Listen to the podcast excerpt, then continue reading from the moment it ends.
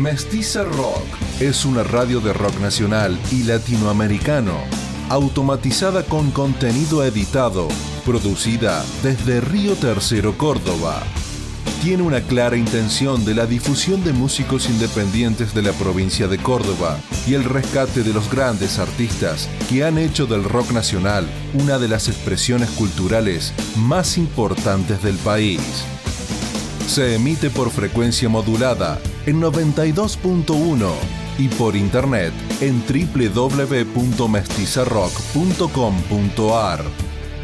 Su producción y automatización está realizada íntegramente con software libre, basada en lenguaje Linux, con el software para radio Radit. 92.1 Mestiza Rock. Mestiza Rock presenta su panorama informativo. La actualidad con mirada propia. Desde Río Tercero, observando la región, la provincia, el país y el mundo. Noticias de ayer. Panorama producido y realizado por Mestiza Producciones Limitada, cooperativa de trabajo con aporte del Fondo de Fomento Concursable para Medios de Comunicación Audiovisual. FONCA.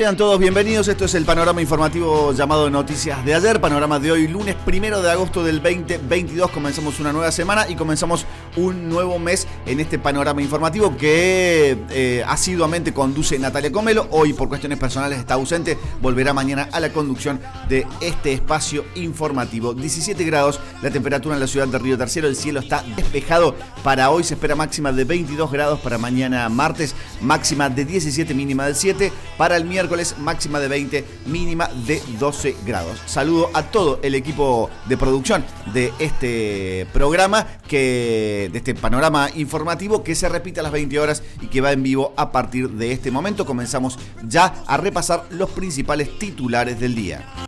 Estás escuchando lo que pasó ayer, antes de ayer, hoy y lo que puede pasar mañana. Noticias de ayer.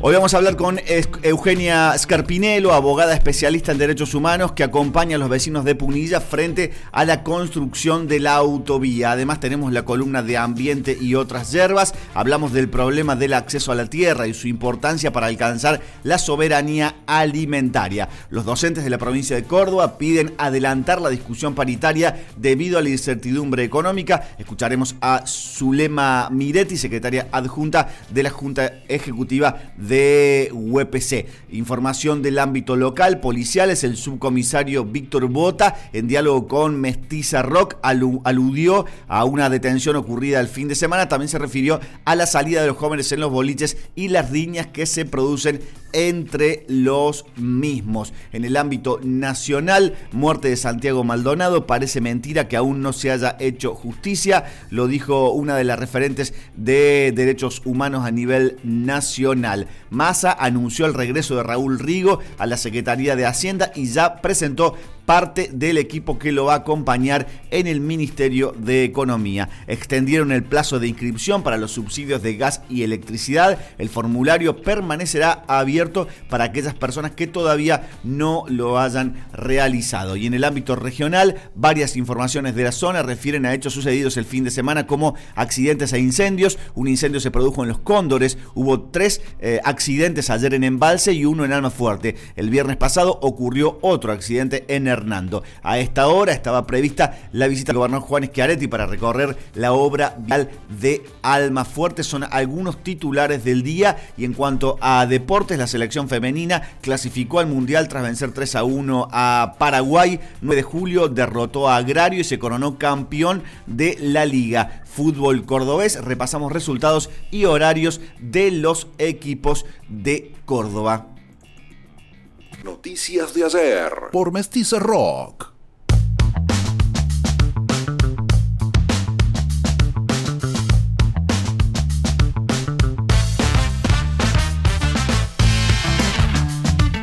Y ampliamos la primera información, información que nosotros venimos siguiendo de cerca, tiene que ver con la construcción que hace la provincia de Córdoba en la autovía Punilla, vecinos que resisten, hay una asamblea que resiste a la construcción de la autovía, primero por un derecho humano de gente que está viviendo en los territorios en que la provincia pretende avanzar y la otra cuestión es la ambiental porque también se avanza sobre eh, terrenos, eh, terrenos que son bosque nativo y de importante protección para la provincia de Córdoba.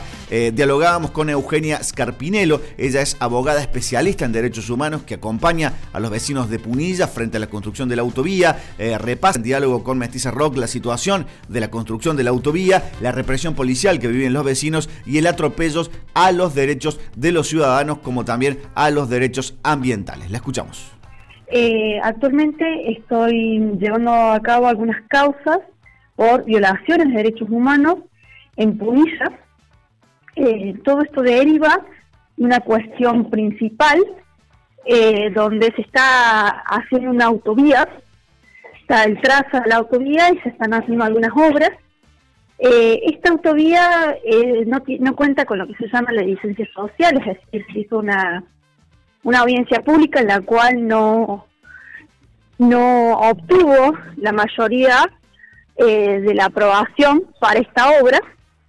Se, se está haciendo sin un adecuado análisis o informe o diagnóstico ambiental de impacto ambiental, el cual es incompleto o incorrecto. Eh, tampoco hay un adecuado acceso a la información para los ciudadanos y ciudadanas. Todo esto se pide judicialmente y no se les otorga por el momento. A pesar de todo esto, la obra continúa. Ante esta falta de respuesta eh, judicial, eh, los asambleístas, activistas y vecinos eh, han realizado diversas protestas pacíficas, como acampes, como ponerse al frente de las máquinas, y ante y la respuesta oficial ante estas protestas, en vez de ser escuchadas, han sido reprimidas. Eugenia, perdón, contanos eh, desde, cuándo, desde cuándo fue el inicio de obra, quién está atrás de la licitación, cómo es. Bueno, eh, esto se viene discutiendo desde 2015 ¿Quiénes están detrás de, esta mega obra? Eh, estamos hablando de, mm, de, la empresa Rogio principalmente eh, y SIGA. Eh, ¿Quiénes están detrás, además de las empresas? Porque sabemos que solo empresas no pueden estar detrás. Está el gobierno provincial, eh, Poder Ejecutivo Provincial. hay liberamiento de fondos de la nación y cuentan con la absoluta complicidad de los gobiernos ejecutivos, los poderes ejecutivos municipales por donde pasa la, la autovía. Todo esto usando la fuerza represiva de la policía de Córdoba, una de las más cuestionadas, no solo eh, a nivel provincial, sino específicamente a, a nivel de Punilla. Bien. Em, a ver, como yo te decía, los vecinos están protestando y la respuesta fue no solo represión, sino que también, por ejemplo, el pasado 10 de mayo, estaban haciendo un acampe pacífico y a las horas, altas horas de la madrugada llegan policías de civil sin identificación, sin autorización firmada por ninguna autoridad competente, ninguna orden firmada por, por autoridad competente, eh, realizando actos violentos contra las personas que estaban acampando, que la mayoría eran mujeres, eh, no les dejan agarrar sus cosas, eh, muchas de ellas estaban descalzas, otras desabrigadas, que era de noche, estaban durmiendo en las carpas, eh, y las llevan, algunas de ellas las suben a autos sin identificación, y, y, están horas desaparecidas, ¿sí? No sabemos su paradero. Un colega mío, eh, René Affler, presenta un habeas corpus para poner un sobreaviso a la, a la justicia y decirle que por favor nos digan su paradero. Y eh, este habeas corpus no solo que es rechazado, sino que el fundamento del rechazo del habeas corpus em, lo conoce primero los medios hegemónicos de Córdoba antes que el abogado que lo había interpuesto. Claro. eh, ¿Desde ah, cuándo viene Eugenia esto? ¿Cuándo inicia esto? ¿Cuándo inicia el plan represivo? ¿Desde cuándo, desde cuándo se está sucediendo? Bueno, el plan de represión en realidad se ha ido agravando en estos últimos años, eh, pero ya, a ver, eh, los mismos policías que están involucrados en estos eh, atropellos, en esta represión, están involucrados en el caso de Asaldúa, en el servicio de Asaldúa, están involucrados en el caso Romo. Es decir, eh, estamos hablando de terrorismo de Estado, porque las personas viven en un constante terror. Incluso el, otro de los hechos muy gravosos fue que el nieto de un vecino que va a ser expropiado fue rodeado por cuatro motorizados, eh, policías motorizados encapuchados a la madrugada y terminó en el hospital por las lesiones. Sí, eso lo, esa nota la comentábamos justo hace unos días acá, acá en la radio. ¿Quiénes son los vecinos afectados a Eugenia? ¿A quiénes afecta toda esta mega construcción más allá de que a todos porque hay una cuestión ambiental no resuelta? ¿Qué asentamientos hay ahí? Es que en realidad no son asentamientos, son, son viviendas, son sus hogares. Muchos, muchos de, su, de esas tierras también son tierras ancestrales Exactamente. de pueblos originarios. eh, tenemos que tener en cuenta que acá hay algo que no lo está no lo está viendo, no lo quiere dar la justicia, que si bien tenemos una ley de expropiación, ¿no es cierto? Sí. Eh, no, no podemos, digamos, tapar la realidad que en esa zona y en muchas zonas de Córdoba estamos hablando de títulos precarios. Exactamente. Donde no hay una escritura traslativa, donde una escritura pública que dice que yo soy la titular registral de este bien. Muchos de ellos tienen eh, sesión de posesión, otros tienen datos, otros tienen locaciones que ni siquiera están dentro del marco legal. Eh, estamos hablando de personas que no, no, no conocen por su vulnerabilidad, por su nivel socioeconómico, eh, las implicancias de estos títulos. Ellos confían, ¿no? Porque hace décadas que sus familias están, viviendo en el lugar. Entonces, no podemos quedarnos con que haya una ley de expropiación, se le va a pagar y, listo. No, no se está viendo la vulnerabilidad de los vecinos. Tal cual. Y a proyección, Eugenia, ¿cómo, cómo crees o cómo continúa esto? La obra avanza eh, se están talando el bosque nativo. Esto quiero dejarlo como claro porque pareciera que la población en general no lo está entendiendo. Esto no es algo ideológico, esto no es algo de un capricho de un grupo de personas. Eh, si se destruye el poco bosque nativo que queda, se desvían ríos, si se, eh, quiebra el ecosistema, lo vamos a pagar todos, incluso la ciudad de Córdoba capital eh, a ver, nos vamos a quedar sin recursos naturales. Y eso no se trata, no hay progreso posible sin los árboles, sin las plantas, sin los animales. eh, a ver, el, el autovía sí, fantástico, pero si eso implica arrasar con el medio ambiente, eso implica arrasar con la cuestión arqueológica, he realizado denuncias y historias también por daño arqueológico, eh, están, están destruyendo los vestigios de nuestros antepasados, de pueblos originarios, eh, también pasan por reservas de uranio. Eh, o sea, a ver, es, es gravísimo la traza de la autovía y es gravísima las consecuencias, ¿no? No solo por el daño en sí mismo, sino porque es irreparable. Una vez que se haga la autovía, si se hace, no va a haber manera de reparar eso. La calidad de vida y la salud de los los cordobeses en general, va a ser desastrosa. Tal cual. Entonces, es como que, también los vecinos dicen, hay algún grupo de vecinos dice que esto va a implicar un avance económico. El avance económico se puede hacer poniendo en condiciones el resto de la ruta. Tal cual. Tal cual. ¿Y quiénes acompañan ahí a los vecinos y a las vecinas? Sabemos que está la asamblea. ¿Quiénes están acompañando ahí en terreno? Eh, bueno, son varios asambleístas que están eh, poniendo su cuerpo ante las máquinas, arriesgándose a golpes, a represiones, a vejámenes por parte de la policía. También hay otros vecinos que se suman. Hay muchos pueblos originarios eh, que la justicia tiene el descaro que cada vez que hago una denuncia me piden un acta que diga que fulano de tal es representante de la comunidad originaria o si la comunidad originaria está reconocida como si nosotros tuviéramos que andar reconociendo la existencia de los comechingones. Tal cual. Eh, es, una locura, un eurocentrismo ridículo, eh, pensar que los propietarios de, estas tierras tienen que ser reconocidos por, por los otros. ¿Y ustedes son un cuerpo de abogados que están acompañando en estas instancias judiciales? ¿Cómo es esto, Eugenia? Sí, somos varios abogados. La mayoría de ellos eh, se dedican a la cuestión ambiental propiamente dicha. Yo me dedico a la defensa de los derechos humanos, todo lo que es violencia institucional, lo que es el, daño a, la o el avasallamiento de algún derecho fundamental. Dentro de ellos también está el, la vulnerabilidad de las personas al ser empujadas a la miseria o eh, esta cuestión de que se daña la salud o, el patrimonio histórico por el avasallamiento de, la obra. Bueno, muchísimas gracias Eugenia. ¿Algo más que nos quieras comentar?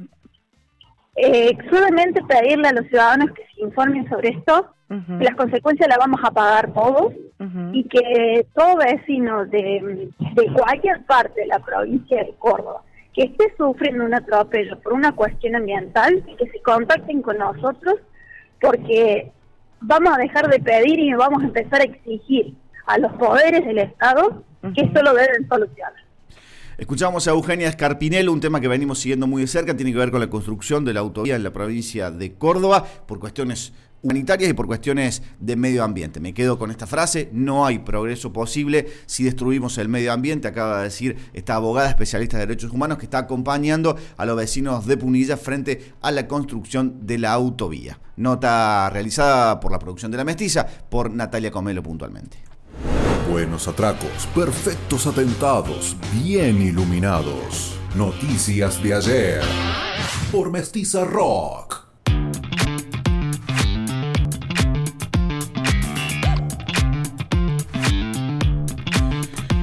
Los docentes de la provincia de Córdoba piden adelantar la discusión paritaria debido a la incertidumbre eh, económica. Zulema Miretti, secretaria general adjunta de la Junta Ejecutiva de la UPC, de la Unión de Educadores de la provincia de Córdoba, aseguró que el objetivo es llegar al 70% de aumento anual siguiendo la paritaria nacional, pero que también necesitan recomponer el salario de los jubilados docentes. Escuchamos. Bueno, la verdad estamos discutiendo la paritaria en un escenario bastante complejo, de incertidumbre, de desorden político y económico, ¿no? Y nosotros recordemos que en la primera parte del año eh, habíamos hecho una, un acuerdo por el que deberíamos empezar a discutir nuevamente en agosto. Pero bueno, debido a este proceso de inflación, recordemos que se adelantó la cuota de julio a mayo y este, nosotros, bueno, inmediatamente a los pocos días empezamos a decir que también debía debía adelantarse la discusión de agosto a julio, ¿no? Y en eso venimos, bueno,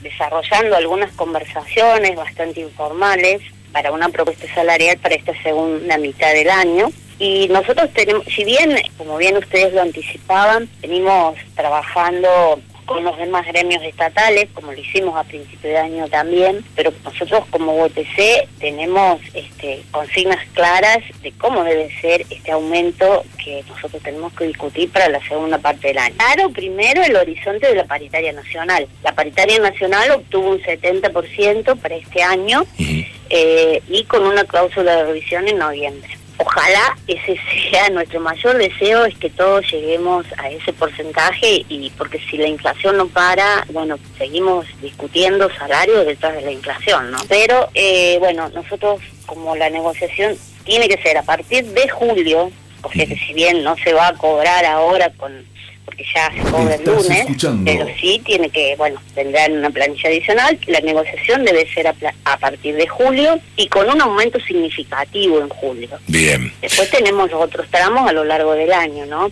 También tiene que tener, como lo hay a nivel nacional, una cláusula de revisión cerca de fin de año y además un tema para nosotros fundamental es que no pueden quedar los jubilados y jubiladas sin una mejora. Eh, hay algunas ya acuerdos que serían bimestrales, estaríamos, hay que fijar este, los aumentos, porcentajes bimestrales para llegar a fin de año. Eh, la diferencia está en la porcentualidad, porque nosotros claramente creemos, lo que dije recién, que tiene que haber un aumento significativo en julio, más teniendo en cuenta que julio va a tener un porcentaje de inflación muy alto. porque ya las estadísticas están, ah, este, bueno, dando números que, ojalá no sean esos los números. Eh, entonces nosotros tenemos que tener un aumento importante en significativo, un porcentaje significativo en julio y fijar además los otros porcentajes que quedan, teniendo en cuenta esto que dije. Nosotros tenemos un, un, un horizonte que no puede ser menos de la paritaria nacional. Es desde julio eh, que tendrá que ser, bueno, como dice, por una planicie adicional, pero sí, es desde julio y con un aumento significativo en julio. Es este, una de, de las primeras consignas bien claras, que si bien, vuelvo a repetir, las negociaciones las estamos llevando conjuntamente con el resto de los gremios estatales, hay reuniones de los gremios y quienes quienes vamos a la discusión después eh, con el Poder Ejecutivo, llevamos la consigna que, que tenemos todos.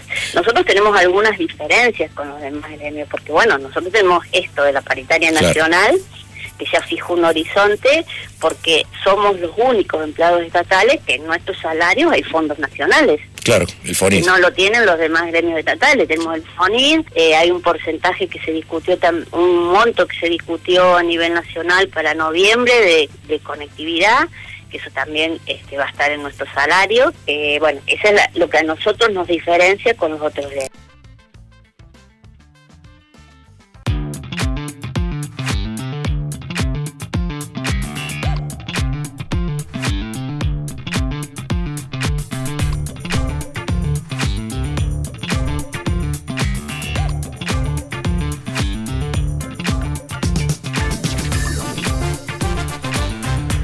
Volvemos a la ciudad de Río Tercero porque el subcomisario Víctor Bota, en diálogo con Mestiza, aludió a una detención ocurrida el fin de semana. También se refirió a la salida de los jóvenes en los boliches y las riñas que se producen entre los mismos. En estas partes vamos a escuchar un resumen de los hechos policiales del fin de semana y las cuestiones de. Hablaba el comisario, el subcomisario Bota sobre cuestiones de violencia de género. Esto decía. Bien, a ver, en relación a las novedades que hubo este fin de semana, estuvo muy tranquilo para nosotros, a ver si accidentes de tránsito que hubo en la vía pública, eh, un detenido judicial el día viernes, eh, que se, se realizó la detención en inmediaciones del barrio 20 de junio, ahí cuando un vecino alerta a la línea de emergencia 911, donde una femenina la escuchaba pidiendo auxilio cuando llega el personal policial, bueno, eh, eh, logra establecer que esta pareja ya no se encontraba en los departamentos donde aparentemente había comenzado el problema, sino que se encontraba en, inmediaciones ahí del barrio, bueno, eh, cuando se los entrevista ambas partes, se logra establecer que existía una restricción vigente de lo que es dentro del marco de violencia familiar, ¿sí? Bueno, ante esta situación se procede a la detención del masculino y trasladado a sede policial y puesto a disposición de la justicia. Bien. Eh, eh es la, sí, sí, sí. la novedad más relevante que hemos tenido eh, aquí en Río Tercero este, este fin de semana, Fabián. ¿eh? Bien. Eh, sí, Fabián, a ver, eh, en esta situación de lo que es violencia de género, eh, hay que tener en cuenta que alguna de las partes es que la que está violando la, eh, la restricción que existe, la, la, medida que ha tomado la justicia, que es el impedimento de contacto, mantener cualquier tipo de comunicación y bueno, eh, algunas otras situaciones cuando se da que hay agresión física, ¿sí? donde se producen lesiones, bueno, eh, pero recientemente lo que hay que constatar es que que esta persona esté violando la restricción, la medida que ha tomado la justicia, por eso es cuando se procede a las detenciones o en su defecto cuando existe una nueva denuncia por parte de, la víctima, ¿sí? y la justicia ordena obviamente tomar la medida de que se proceda a la detención del agresor, en este caso si fuese la expareja o la persona con quien existía la restricción anteriormente. Bien. Eh, sí, exactamente. A ver, eh, amén del personal de la Brigada de Investigaciones, existe otra división que es delito contra las personas, ¿sí? Esta área que obviamente está trabajando personal femenino y masculino también, ¿sí? Porque hay situaciones en que deben actuar eh, o, las mujeres o el personal policial masculino en su defecto. esta área se encarga a este tipo, no solamente este tipo de hechos que es de, violencia, sino a situaciones más complejas, ¿sí? hablemos de hechos de instancia privada.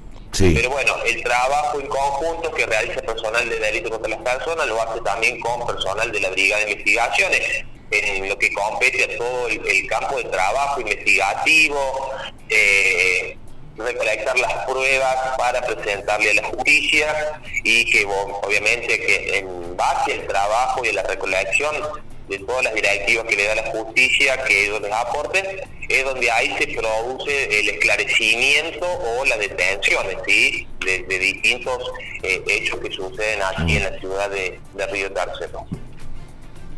Sí, exactamente. Ante estos hechos eh, que, son obviamente de instancia, eh, de instancia privada, son hechos donde lamentablemente ha sucedido contra un menor de edad, ya sea un niño, niña O, adolescente, ¿sí? En relación a, estas situaciones, eh, expresamente por eh, directiva de, lo que es el director de la departamental y un poco para para no que esto se lleve a, mayores y que no transcienda el, el, título en sí para que la sociedad no se sienta muy vulnerada ante una noticia aberrante, por así decírtelo. ¿sí? Obviamente que por eso es que no se dan a conocer ya de este tipo de situaciones cuando suceden estos hechos.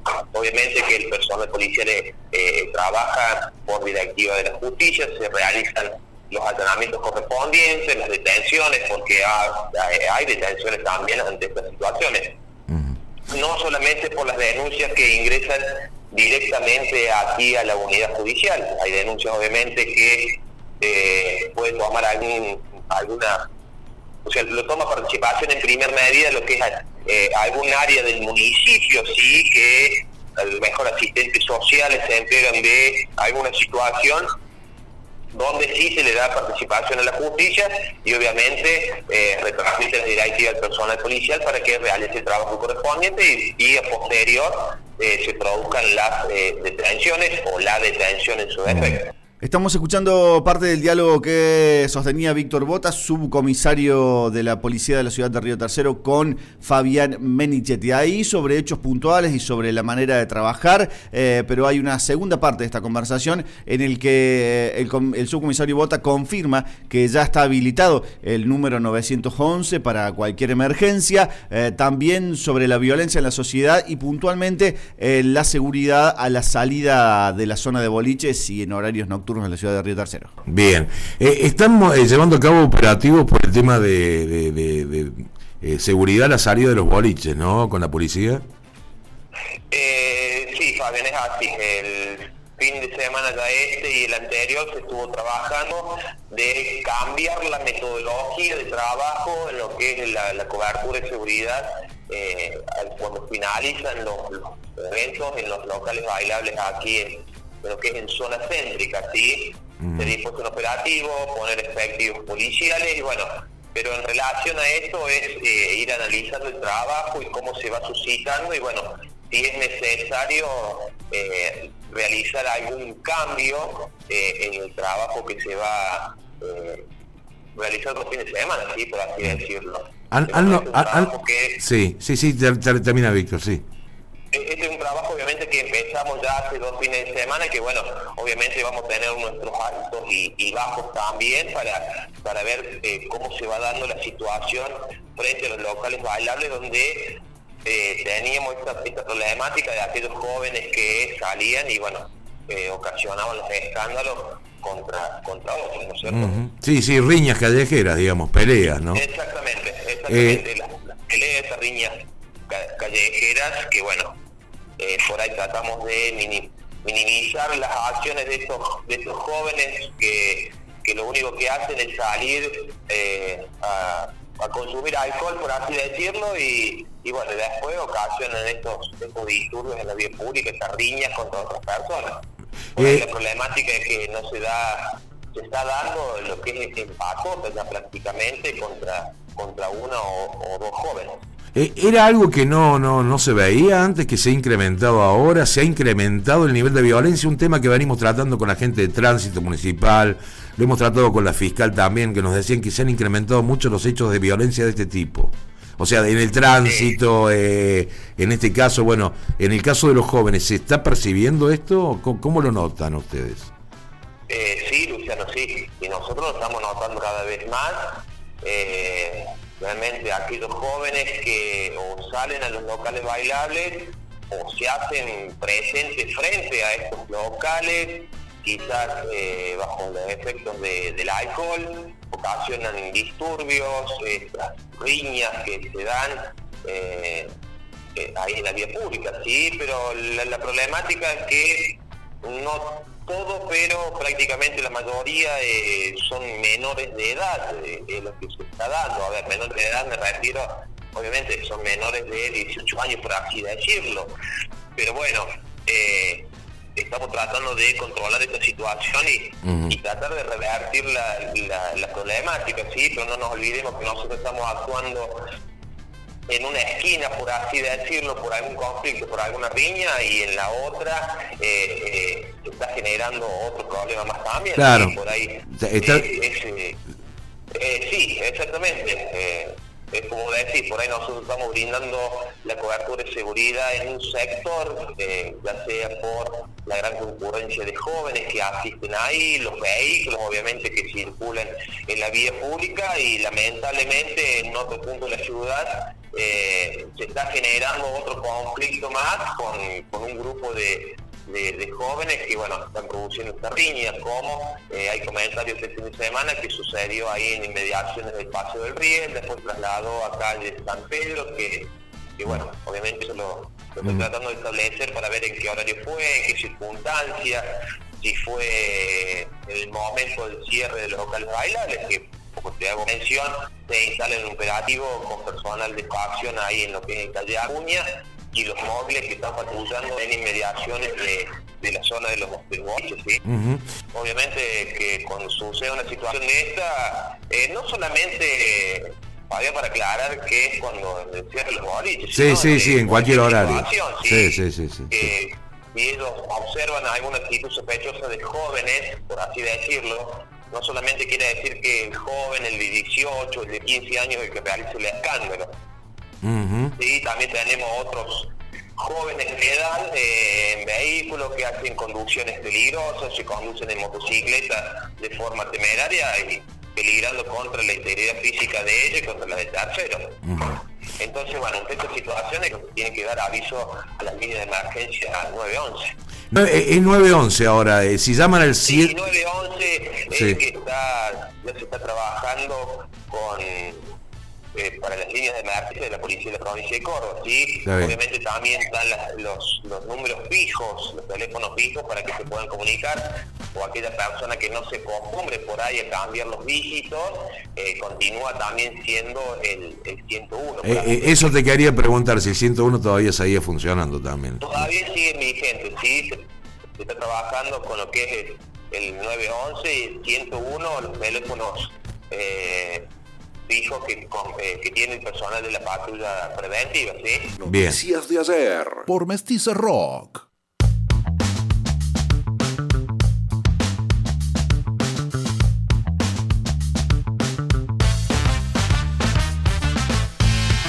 Ampliamos ahora información deportiva de la mano de Maxi Acosta. La selección femenina clasificó al Mundial tras vencer 3 a 1 a Paraguay. 9 de julio derrotó a Agrario.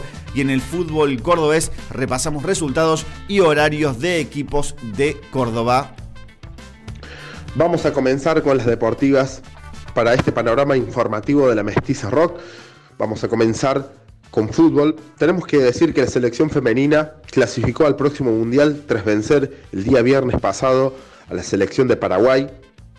La selección argentina clasificó al Mundial femenino de una forma agónica sobre Paraguay, con dos golazos sobre el final y sobre todo el último gol de tiro libre de Florencia Bon segundo. Los otros goles lo hicieron Yamila Rodríguez eh, en dos oportunidades. Recordemos que el próximo Mundial de Fútbol Femenina se va a llevar a cabo en Australia y Nueva Zelanda, del 20 de julio al 20 de agosto. También tenemos que dejar en claro que Brasil salió campeón de esta Copa América femenina, dejando a Colombia en, segundo, en segunda posición. Colombia, que era la organizadora de esta Copa América, quedó segunda. Argentina tercera. Damos vuelta a la página, tenemos que seguir hablando de fútbol local. Tenemos que decir que 9 de julio de Río Tercero se coronó campeón de la Liga Regional Río Tercerense y derrotó al agrario de Corralito por tres tantos contra cero en el Aniceto Hortal. Recordemos que estos fueron partidos de ida y vuelta, donde el Patriota empató 1 a 1 allá en Corralito y acá de local se coronó campeón. Recordemos que los goles los hicieron Juan Bruna, Pablo Especia y Maiko Sarú conquistó nuevamente una nueva corona del equipo patriota eh, en un marco de público que muchos estaban sorprendidos con más de 3.500 personas en el estadio. Eh, de esta forma felicitamos entonces al 9 de julio que se coronó campeón eh, de la Liga Regional Río Tercerense. Vamos a hacer un repaso breve y rápido por lo que fueron los resultados y algunos horarios que se estiman para los próximos partidos de los cordobeses. Por el lado de Belgrano, Belgrano va a visitar a Ferro en un partido especial para el Luis Fartime, ¿sí? El Celeste se va a medir ante el club donde el presidente debutó como delantero, ¿sí? El cruce será desde las 19.35 con la televisación de Teis Sports, ¿sí? Así que hoy, anoten, 19.35, Ferrocarril Oeste contra Belgrano. Un Belgrano que quiere mantener la punta, quiere seguir siendo puntero y va a buscar eso ante eh, un ferro que nunca es fácil, ¿no? Así que bueno, anoten para hoy Belgrano a las 19.35 contra Ferro.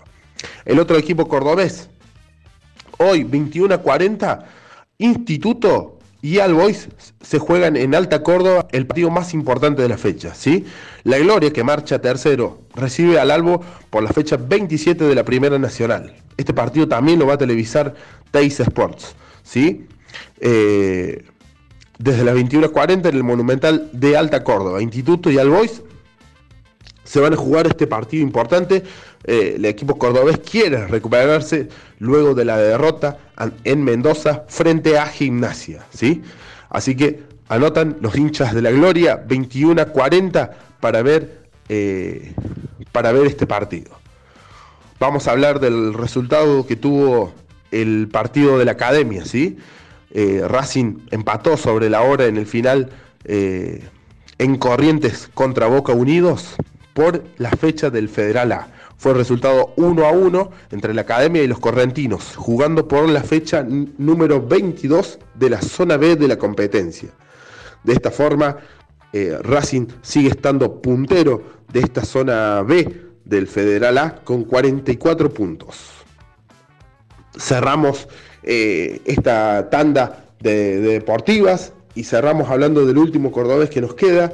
Eh, tenemos que hablar de talleres Talleres no jugó este fin de semana porque tuvo un accidente de colectivo que trasladaba a los jugadores de Unión de Santa Fe. Talleres tenía un partido contra Unión de Santa Fe y esto al, tener este problema, el colectivo, los jugadores no pudieron llegar, no se pudo disputar, el partido está postergado, no hay fecha, no hay nada todavía, así que eh, no tuvo partido el fin de semana el equipo de Pedro Caiciña. Por otro lado, sí tenemos que decir que eh, Talleres se está preparando porque esta semana tiene partido importante. Tiene el primer partido de ida de Copa Libertadores. ¿sí?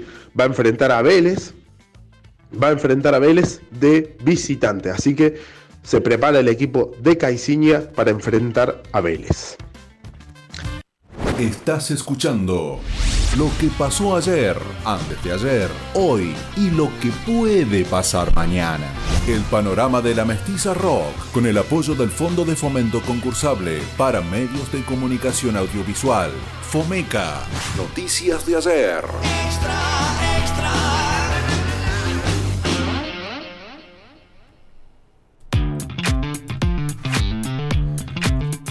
Antes de la columna sobre medio ambiente que lleva adelante el compañero Leonardo Altamirano, integrante del equipo de trabajo de la Mestiza, vamos con Pauli Sosa, que como todos los días nos trae música y puntualmente eh, es una especie de GPS sobre lo que pasa en el mundo del rock under. Adelante, Pauli. Les presentamos a la anécdota rockera del día. A finales del año 2016, Fernando Ruiz Díaz irrumpe en escena con su nuevo proyecto Bantra. Hablamos con Juli Gondels, que nos cuenta cómo pasó de estar en el puesto de merch a ser el batero y debutar en el escenario de Cosquín Rock.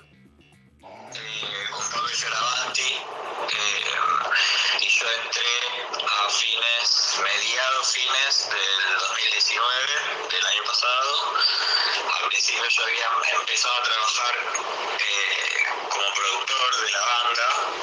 Había empecé por el, de merchandising eh, después fui, terminé siendo productor, hice un par de shows y cuando Pape se fue eh, me propusieron me propusieron ser parte de la banda. En realidad yo la había conocido a Fernando cuando tocaba en mi anterior banda que se llamaba Mark, que fuimos a un festival de Nueva York y él nos había visto tocar ahí, pero esto había sido hace un montón de tiempo. Después nos reencontramos con, con, con Fer cuando empecé a trabajar en la banda. Eh, y bueno, pensaron en, tanto él como Charlie, pensaron en mí como batero de una manera un poco impulsiva, como suelen ser las cosas en Mantra. Eh, pero que funcionó bárbaro, porque la verdad que entre los tres armó como una química de banda que, que no es tan fácil lograr, que no todos los grupos se logran. Bien, eh, Juli, que se...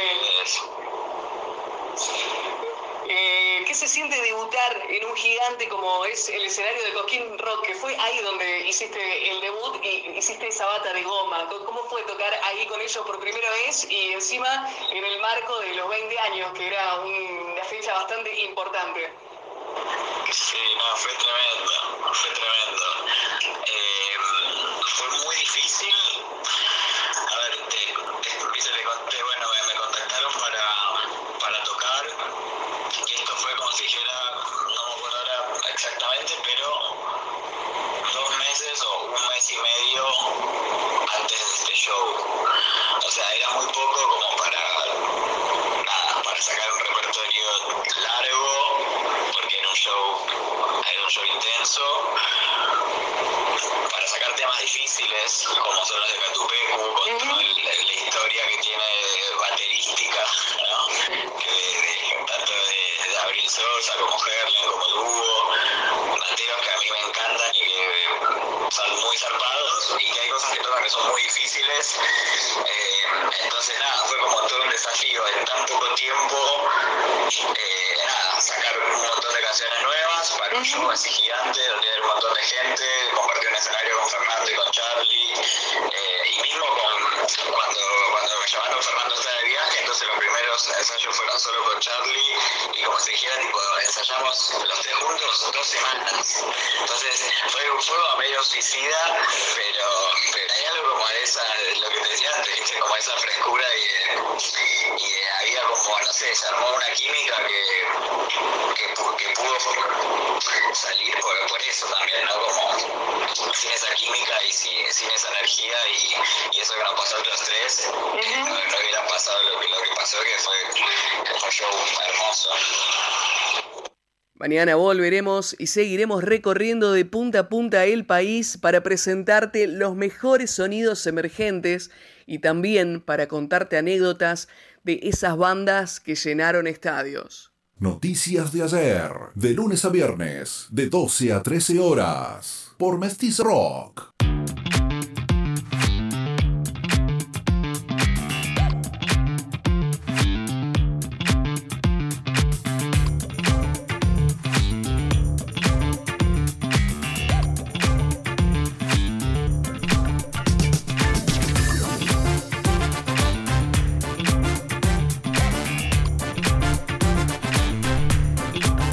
Vamos ahora a la columna que tiene que ver con ambiente y otras hierbas. Hablamos del problema del acceso a la tierra y su importancia para alcanzar la soberanía alimentaria, como todos los lunes, aquí en Noticias de ayer, a cargo de Leonardo Altamirano. Cuando tenga la tierra sembraré las palabras que mi padre Martín Fierro En la columna anterior de Ambiente y otras hierbas hablamos de soberanía alimentaria, escuchamos las voces del campo que nos alimenta, ese que está fuera de la especulación, ya que su producción no puede guardarse en silobolsas a la espera de un aumento del dólar o una devaluación. Nos quedamos con tres conceptos que son necesarios desarrollar para llevar adelante una verdadera soberanía alimentaria. Acceso a la tierra, semillas y agroecología. Vamos a dedicar la columna de hoy al problema del acceso a la tierra. Cuando tenga la tierra, la tendrán los que luchan los maestros, los hacheros, los obreros. Cuando tenga la tierra, te lo juro semilla, Argentina es el octavo país más extenso del mundo, pero la tierra y la producción agroecológica están concentradas. Solo el 13% de la tierra está en manos de los pequeños productores que producen más del 60% de los alimentos que circulan en el mercado interno. Mientras que el 1% de las empresas agrarias controlan el 36% de la tierra cultivada en nuestro país. le daré a las estrellas astronautas de trigales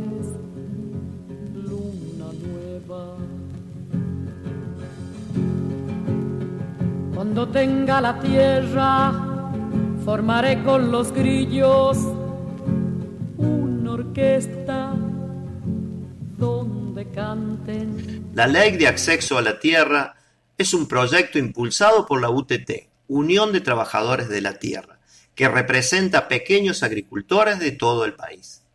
Fue presentada este año por cuarta vez en el Congreso, de la mano de la vicepresidenta del bloque de diputados del Frente de Todos, Cecilia Moró. La ley de acceso a la tierra que impulsa la UTT propone la creación de un procrear rural para que los pequeños productores puedan acceder a una vivienda digna y a una parcela en terrenos fiscales, donde producir alimentos agroecológicos de calidad y a precios justos. Bueno, yo me llamo Máximo Ortega, soy de Mercedes, delegado de la UTT. Eh, vinimos a reclamar por, el, por la ley de acceso a la tierra que tenemos presentada en el Congreso hace dos años. Nosotros tenemos los alquileres caros, entonces queremos que nos den un crédito que podamos pagar. Entonces queremos que nos hagan una ley como para que nosotros, en vez de pagar un alquiler, poder comprarnos nuestro propio campo para producir. Bueno, eh, yo me llamo Weimar Condorí, delegado de Zárate, soy de UTT. Nosotros queremos tener acceso a la tierra que nosotros propios, pero nosotros no venimos que nos regale el Estado nada, nosotros queremos pagar. Bueno, yo soy Elías Amador, soy de La Plata, soy productor de, La Plata. El texto de la ley es básico, pide que, podamos tener eh, un crédito créditos blandos para poder acceder a la tierra, a la tierra propia, que en vez de pagar un alquiler eh, podamos pagar nuestra propia tierra. Eso es tan básico como eso es lo que dice la ley.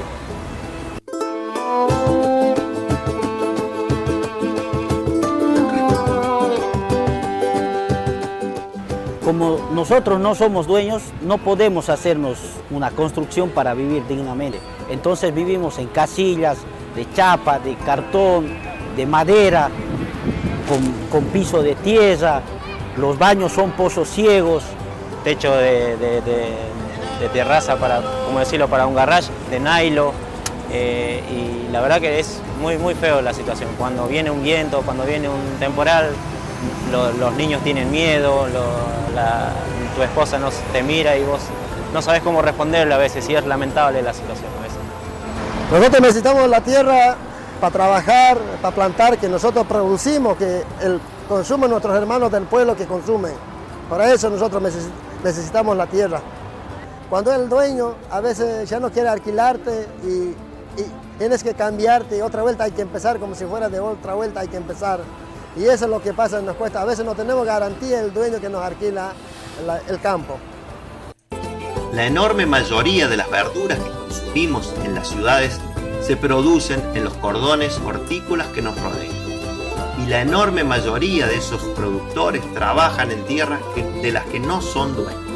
Las familias quinteras trabajan pequeñas parcelas alquiladas a precios exorbitantes, impedidos por contrato de construir viviendas dignas plantar árboles condicionadas en lo productivo, ya que sin seguridad de continuidad se hace muy difícil encarar la mejora del suelo que el modo de producción agroecológico requiere.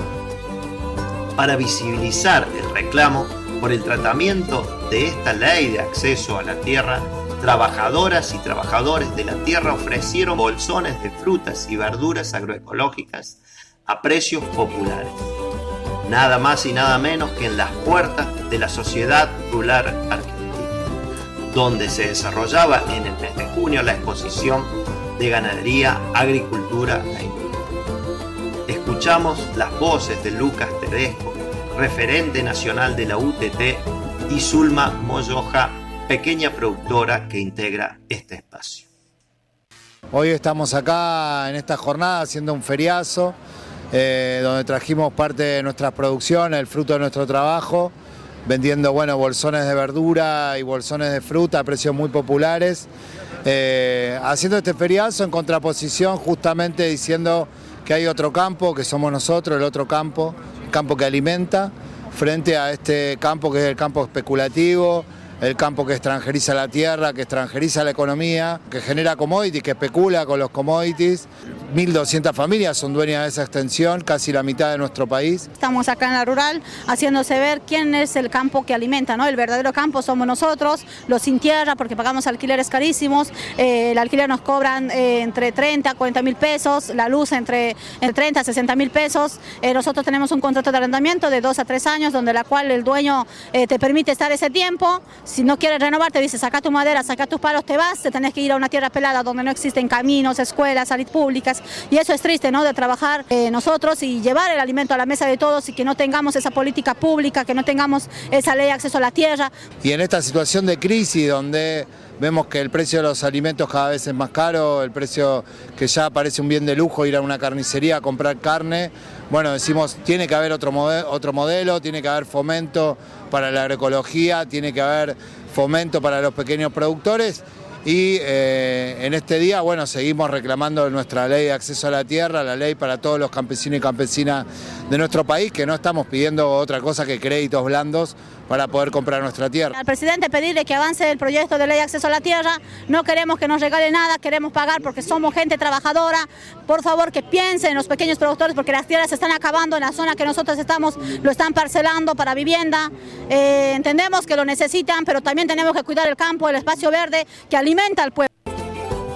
Desde este espacio esperamos que esta ley de acceso a la tierra sea aprobada implementada porque como escuchamos en las voces de los productores, es necesaria para iniciar el verdadero camino a la soberanía alimentaria. Nos despedimos con la voz de la querida Mercedes Sosa, que nos acompañó e inspiró en esta columna. Cuando tenga la tierra, sucederá en el mundo el corazón de mi mundo, desde atrás de todo el olvido. Secaré con mis lágrimas todo el horror de la lástima y por fin te veré, campesino, campesino, campesino, campesino, dueño de mirar la noche en que nos acostamos para ser los hijos, campesino, cuando tenga la tierra, le pondré la luna en el bolsillo y saldré a pasear con los árboles y el silencio y los hombres y las mujeres conmigo.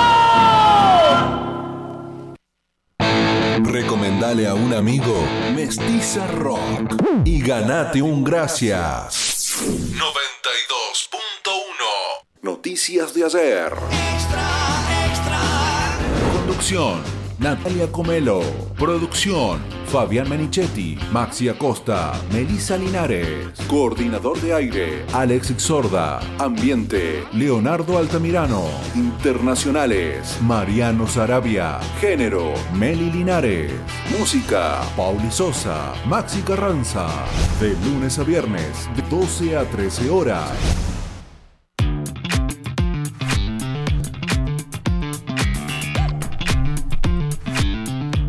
En el ámbito nacional, recordemos que extendieron el plazo para los subsidios de gas y electricidad. La Secretaría de Energía extendió a partir de hoy el proceso de inscripción para acceder a los subsidios de energía eléctrica y gas natural que había cerrado eh, ayer domingo a la noche. Recordemos que se hace desde la página argentina.gov.ar barra subsidio. Nos vamos ahora a repasar la información regional porque hubo varios hechos sucedidos el fin de semana eh, tanto accidentes como incendio en Los Cóndores, Almafuerte, el repaso en la voz y en este informe de Fabián Menichetti y voces de nuestros corresponsales en la región.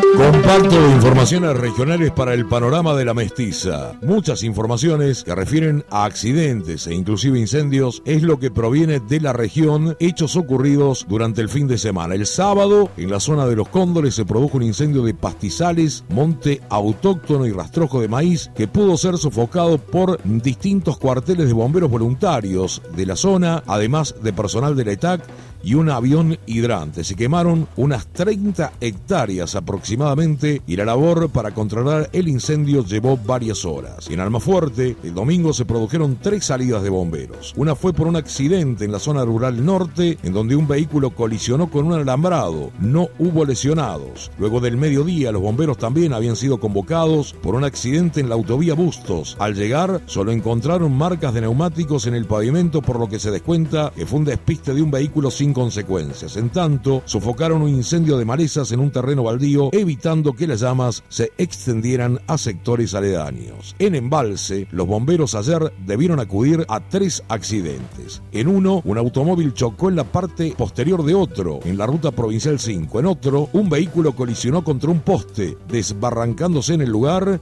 del sector de El Pueblito en una presión del terreno. En el tercero, ocurrido en la ruta Segunda Usina, un automóvil chocó contra un poste de media tensión. No se informaron desde los servidores públicos de heridos de consideración en ninguno de los tres accidentes. En Hernando, en tanto, el pasado viernes se produjo un accidente en donde dos jóvenes resultaron lesionados. Colisionaron contra la base de un árbol, elevándose el vehículo e, e impactando contra otro árbol y un poste de luz. Uno de los ocupantes debió ser rescatado por bomberos. El informe de Hernán Caudana de RH1 Integración. El pasado viernes por la tarde, tardecita, en el ingreso oeste de la ciudad de Hernando, allí a la altura de lo que son las instalaciones del el salón de fiestas, denominado o conocido en nuestra localidad como Chato Country. Bueno, allí hubo un, accidente importante eh, donde dos jóvenes de 18 años conducían un Chevrolet Corsa eh, se trasladaban por la calle paralela allí que está pegada a la ruta 6 eh, en el ingreso de nuestra localidad, calle Córdoba, donde por motivos que se desconocen eh, perdieron el control del vehículo, este a la altura del ingreso de este salón pega contra un tocón de una planta que ha sido cortada, podada hace poco tiempo, eh, se eleva y termina impactando contra eh, otro árbol más adelante y también con un poste mm, Bueno, allí el conductor pudo bajar por sus propios medios, pero el acompañante eh, que hubo que ser rescatado por los bomberos, donde con allí tijeras neumáticas tuvieron que cortar parte del vehículo para poder retirar a este joven, que fueron trasladados ambos al hospital de nuestra localidad con algunas lesiones, pero nada de riesgo para eh, sus vidas. Eh, por lo menos en primera instancia allí es lo que se manifestaba, sin saber eh, bien bien cuáles son los los problemas que pueda llegar a tener por los golpes o que se por los golpes, pero no corrieron riesgo sus vidas por suerte, eh, porque realmente son impactantes las imágenes de lo que dejó este vehículo. En Tancache, en tanto, la municipalidad informa sobre una línea de créditos para emprendedores de la Fundación Banco de Córdoba. El informe de Norberto Rivero de FM Siempre. Línea de crédito para emprendedores de la Fundación Banco de Córdoba, emprendimientos productivos y o de servicios que se encuentren en marcha a antigüedad mínima un año. Línea 1 hasta 400 mil pesos, destino, insumos e inversiones de capital, plazo de devolución hasta 15 cuotas sin interés. Línea 2 hasta 600 mil pesos, destino, insumos e inversiones de capital, plazo de devolución hasta 15 cuotas sin interés.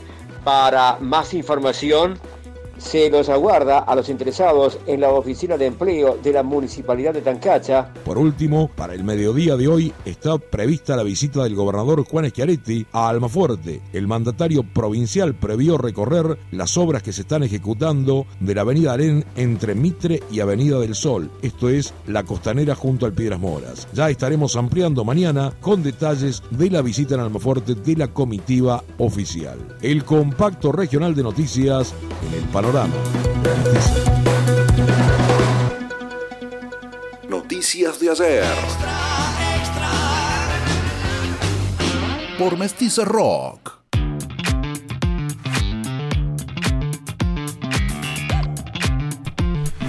Como lo hacemos diariamente, vamos ahora a noticia oxidada. Un día como hoy desaparecía y era después encontrado sin vida eh, Santiago Maldonado.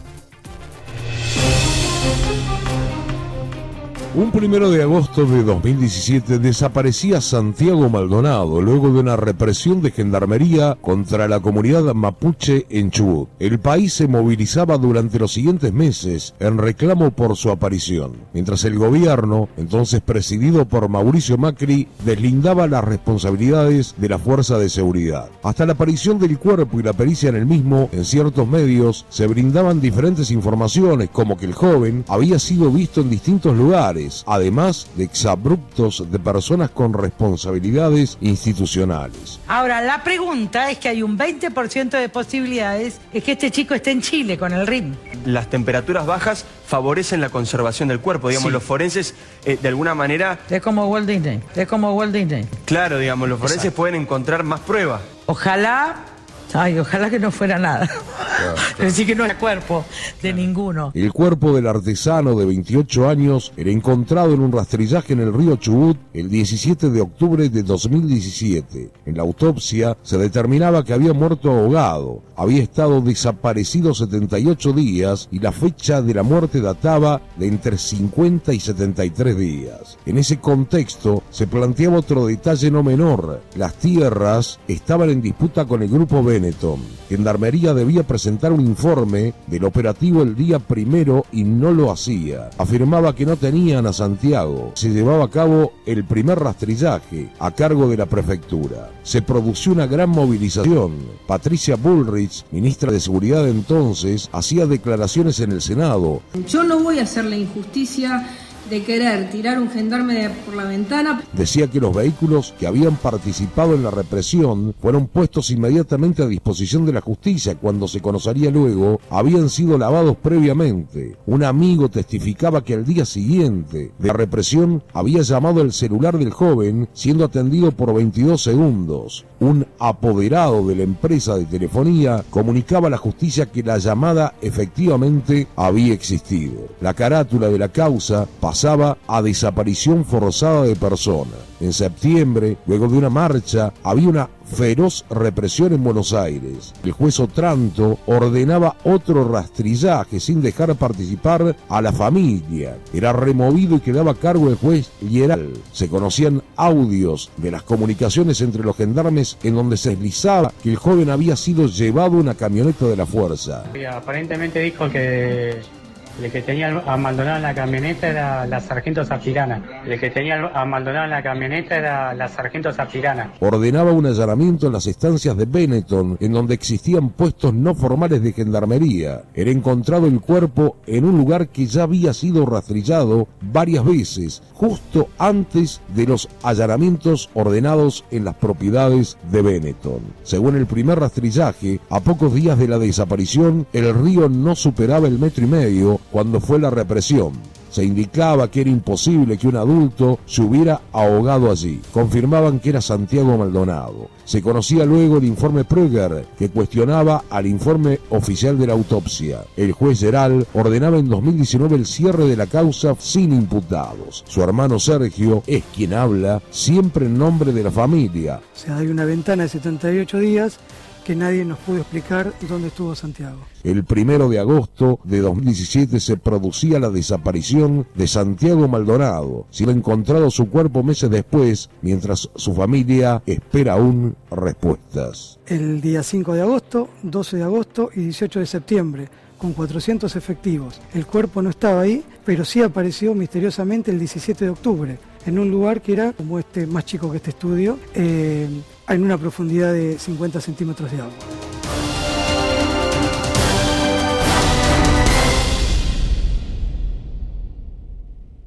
Noticias de ayer por Mestiza Rock. 13 horas 11 minutos, hasta aquí el programa informativo de hoy, noticias de ayer, nos reencontraremos mañana a partir del mediodía, este programa se repite a partir de las 20 horas y en un ratito estará disponible ya en Spotify. Actualizamos los datos del tiempo en la ciudad de Río Tercero a esta hora, la temperatura es de 22 grados 6 décimas, el cielo está despejado, para hoy la máxima será esta, de 22 grados, para mañana la máxima de 17, mínima de 7 y para el miércoles máxima de 20 grados mínima de 12. Saludamos a todos los oyentes que nos han acompañado, por supuesto, y también al enorme equipo de producción de este informativo. Hasta mañana. Noticias de ayer por Mestiza Rock.